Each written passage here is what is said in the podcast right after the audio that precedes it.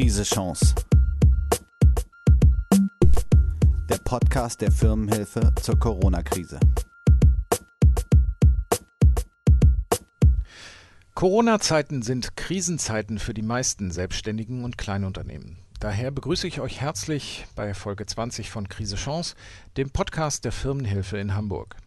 Die Firmenhilfe ist die kostenfreie Hamburger Anlaufstelle der Wirtschaftsbehörde Hamburg für Selbstständige und Kleinunternehmen.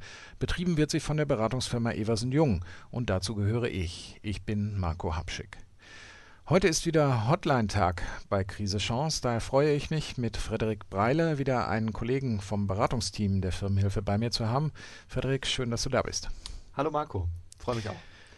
Wir beide wollen heute für euch da draußen zusammentragen, was der letzte Stand bei der Hamburger Soforthilfe ist, ähm, aber auch, was sich denn sonst für typische Beratungsthemen aktuell bei der Firmenhilfe so auftun. Frederik, du kommst gerade wieder direkt vom Telefon. Welche Erfahrungen hast du uns heute mitgebracht? Ja, wir haben weiterhin viele Anrufer, die Verständnisfragen haben zum ähm, Corona-Soforthilfeantrag.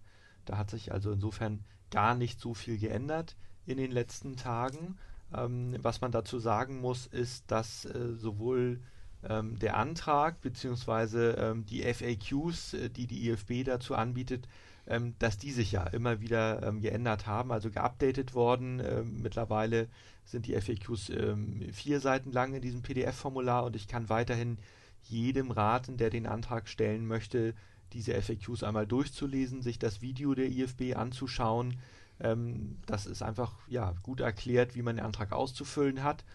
Ähm, und was man aber auch festhalten muss ähm, und was, glaube ich, auch gar nicht anders geht, äh, immer wieder gibt es einzelne Sonderfälle, ähm, die sich in diesem Formular oder auch mit dem Gesamtkonstrukt ähm, nicht so gut ähm, bedacht fühlen oder aufgehoben fühlen. Und da versuchen wir dann natürlich ja, so gut zu helfen, wie es geht. Ja, die FAQs haben wir, die stellen wir wieder in die Shownotes zu diesem Podcast, findet ihr auf jeden Fall auch im Corona-Bereich äh, unter firmenhilfe.org. Frederik, du sprachst die Sonderkonstellationen an. Das ist natürlich ganz typisch, wenn jetzt so ein paar Tage schon hinter uns liegen mit der Antragsstrecke. Jetzt wird es immer spezifischer, immer spezieller.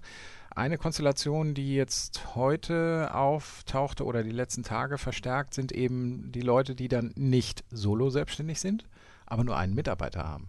Was macht man mit denen?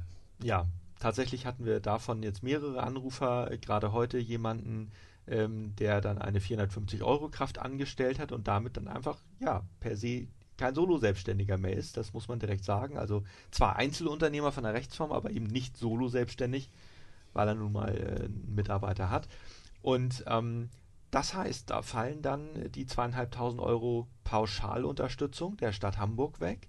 Ähm, stattdessen wird dann eben sowohl von der Stadt Hamburg als auch vom Bund äh, die Liquiditätslücke äh, bedient und da steht das, äh, da zählt das Angestelltengehalt dann natürlich dazu. Was aber offiziell nicht der Fall ist, ähm, ist dann eben ein Ausgleich für die Privatentnahme, also für das, ich nenne es einfach mal das virtuelle Gehalt, was der Unternehmer oder die Unternehmerin sich selber zahlt. Ähm, und ähm, im offiziellen FAQ der IFB ähm, steht dazu nichts. Ähm, da steht dann eben bei einer GBR, da darf man dann 1180 Euro als Gesellschafter ähm, berechnen und, und, soll das dann eben auch ähm, dort eintragen entsprechend.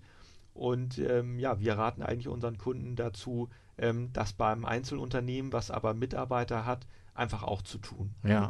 Denn ich meine, man muss ja auch festhalten, es ist ja nicht so, dass diese Leute jetzt ausgeschlossen werden sollten, sondern es ist einfach nur so, dass man das in diesen Förderkonstrukten nicht alles vorweg bedenken konnte. Ne? Also ich denke, es wird da wahrscheinlich einen guten Willen geben, zu gucken, dass man jetzt von den Leuten auch möglichst vielen noch hilft. Ja, das hoffe ich. Das, das hoffe ich. Also hoffen wir, wir auf jeden Fall alle sehr. nicht und ich, ich unterstelle jetzt einfach mal, das meine ich auch überhaupt nicht böse, die IFB weiß es vermutlich auch noch gar nicht so ja. genau.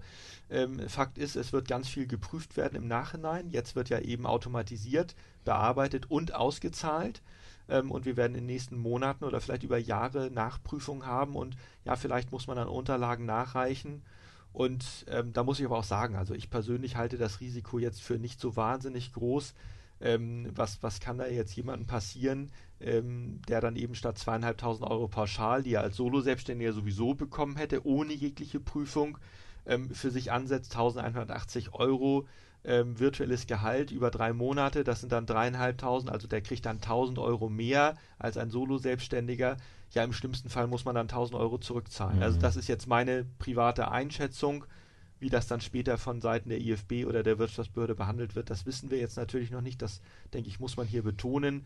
Aber ich glaube, das Risiko, wenn man so vorgeht als Antragsteller, ist doch insgesamt sehr überschaubar. Aber halten wir es nochmal konkret fest. Meinetwegen, ich wäre jetzt so ein Fall. Ich bin, keine Ahnung, Einzelkaufmann und äh, eigentlich allein unterwegs, habe aber eine 450 Euro Kraft oder mhm. irgendwie einen Mitarbeiter jedenfalls oder Mitarbeiterin. Dann würde ich ähnlich, als hätte ich eine GBR, in dem Antrag mein Unternehmergehalt mit ansetzen und würde es dann in der ähm, in der Erklärungs äh, in diesem Erklärungsfeld würde ich das entsprechend äh, schildern und be äh, begründen und damit kann ich es ja erst mal versuchen.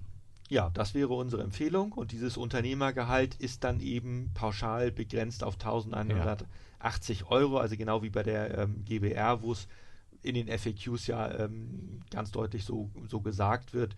Ähm, das ist ja übrigens auch eine Nachbesserung. Das haben andere Bundesländer so gemacht. Hamburg hat da nachgezogen, ähm, sicherlich zu Recht.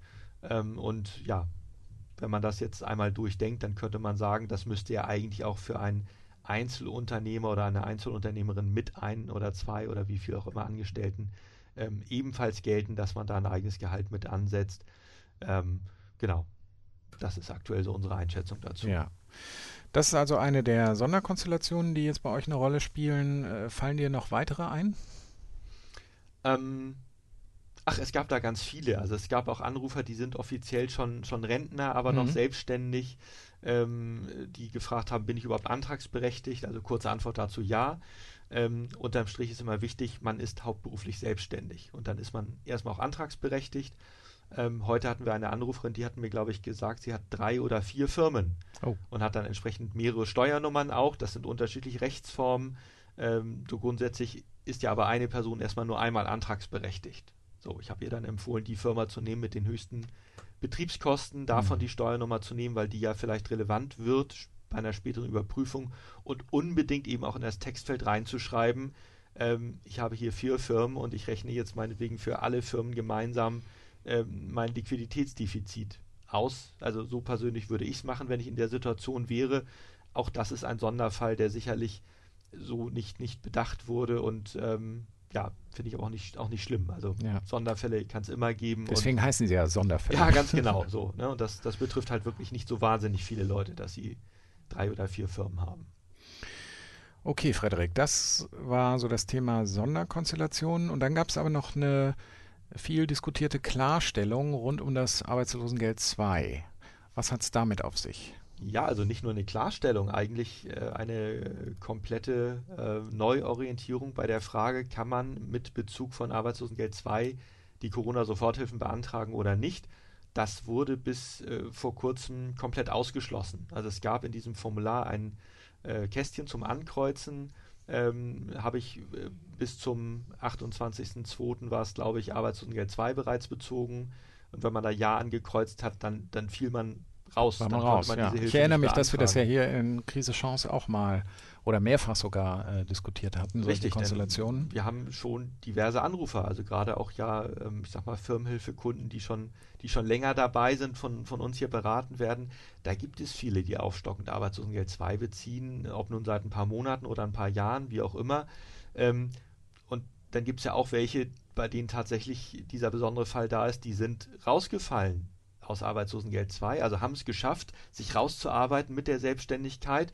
Ähm, und dann bezog sich diese Frage im Antragsformular aber darauf, eben auf den Zeitraum Dezember bis Februar. Und da mhm. mussten die sagen, ja, mh, hm, dummerweise habe ich im Dezember noch ALG 2 bezogen, kann jetzt deswegen keine Hilfe beantragen, das kann es ja eigentlich nicht sein. Und also da, da, muss ich zustimmen. Also jemand, der wirklich raus ist aus dem ALG 2, äh, schon Wochen vor diesem, bevor dieser Antrag überhaupt möglich ist, der müsste es ja eigentlich beantragen können. Und das ist jetzt offensichtlich so. Also diese Info hat uns jetzt erreicht von der IFB und ähm, wir werden äh, das nochmal auch nachrecherchieren. Ähm, und, und wenn das wirklich so stimmt, dann werden wir das auch auf anderen Kanälen ähm, sicherlich auch nochmal ganz deutlich unseren Kunden sagen. Denn ähm, ja, muss man auch ganz offen sein, das hatten wir in mehreren Fällen schon hier im Podcast, haben wir in Folge 1 Sachen erzählt, die dann in Folge 7 vielleicht inzwischen anders geregelt waren. Genau. Ja, und ähm, also da ganz klar der Hinweis, aktuell sieht es so aus, dass man auch als aufstockender äh, Selbstständiger, also jemand, der selbstständig ist und Arbeitslosengeld 2 bezieht, jetzt doch den Corona-Soforthilfeantrag stellen kann, Ja. was natürlich eine super Nachricht ist. Ja. Das Arbeitslosengeld 2 kommt ja wahrscheinlich in vielen Köpfen ohnehin noch ein bisschen kurz als, als Hilfskonstellation. Äh, es werden ja jetzt, äh, je nachdem wie lange der Lockdown noch anhält, werden sich auch die Fälle äh, häufen, wo die Soforthilfen erstmal alle sind. Das sind doch jetzt eigentlich auch Konstellationen, wo die Leute über Arbeitslosengeld 2 nachdenken können, oder?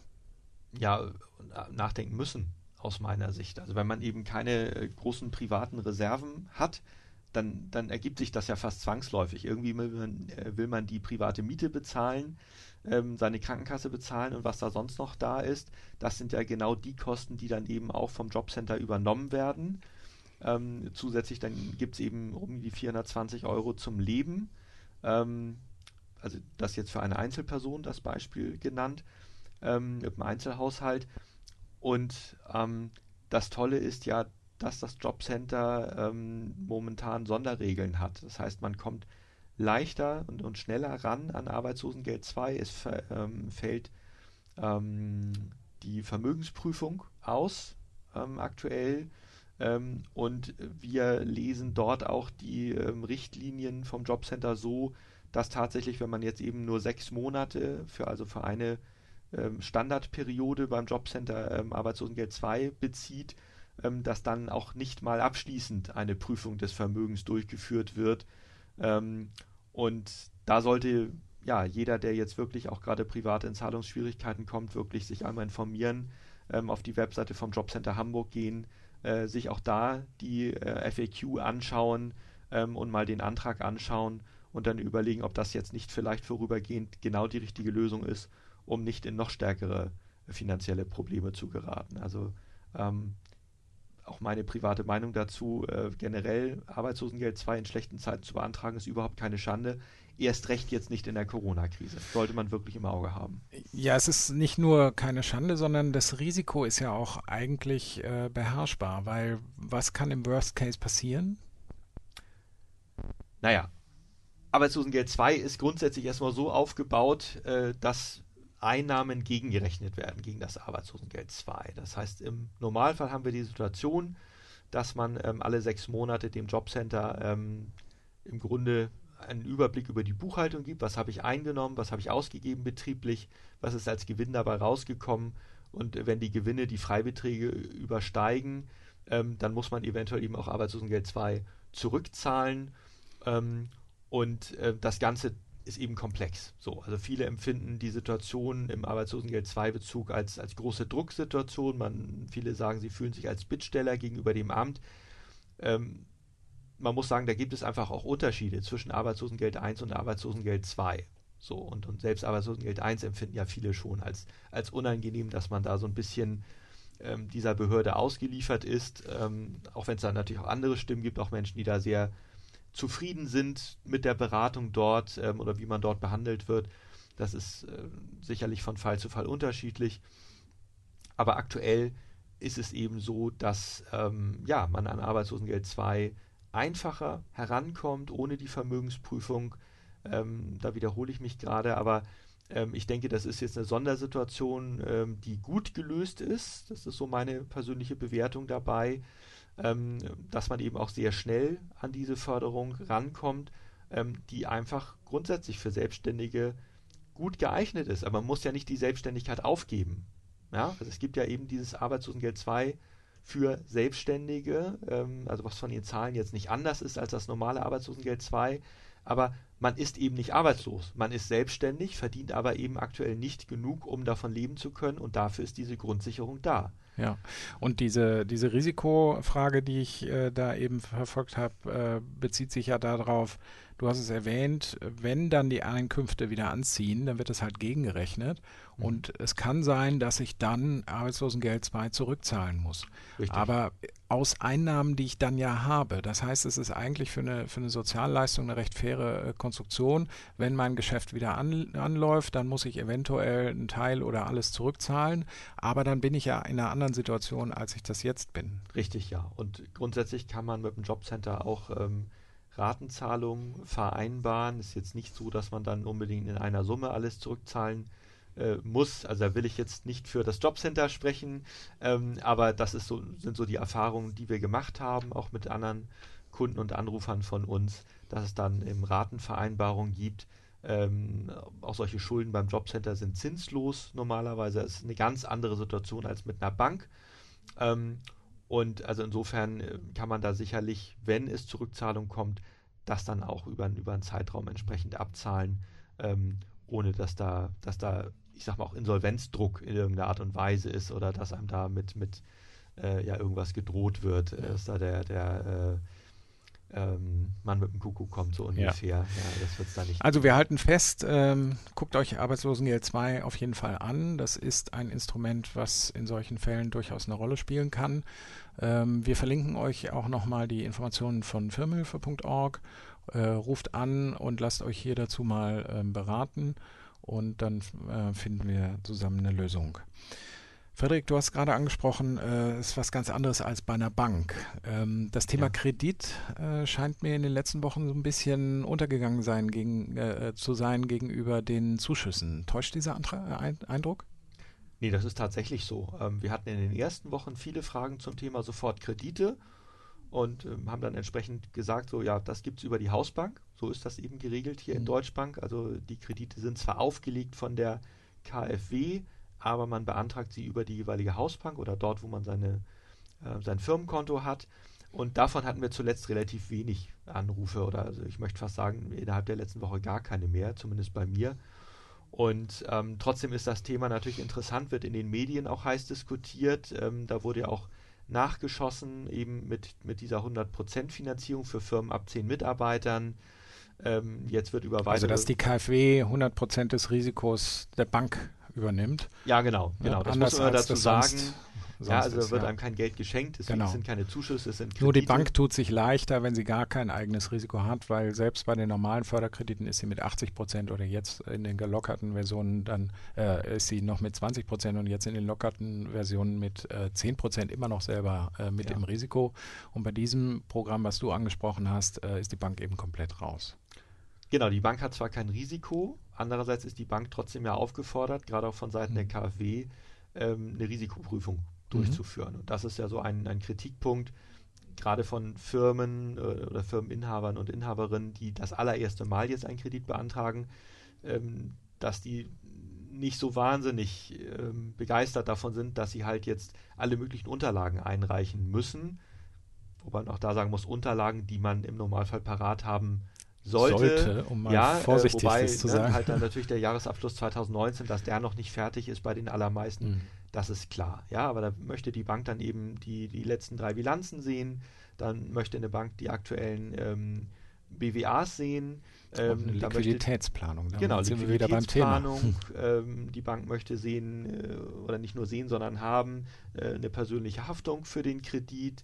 Äh, das ist etwas, was viele einfach nicht wissen. Das ist Standard, das ist normal. Also das ist ja. jetzt keine Gängelung der Banken, ähm, sondern auch wenn eine GmbH zum Beispiel, eine Kapitalgesellschaft, eine beschränkte Haftung hat, ähm, die gilt nicht für Kredite. Also da, da wird der Umweg gegangen, da sagt man eben, ja, lieber Geschäftsführer, liebe Geschäftsführerin, wir können den Kredit geben, aber wir möchten doch bitte, dass du persönlich dafür haftest, ähm, damit das Risiko eben dann nicht bei der Bank oder bei der KfW hängen ja. bleibt, das ist eine Standardvorgehensweise.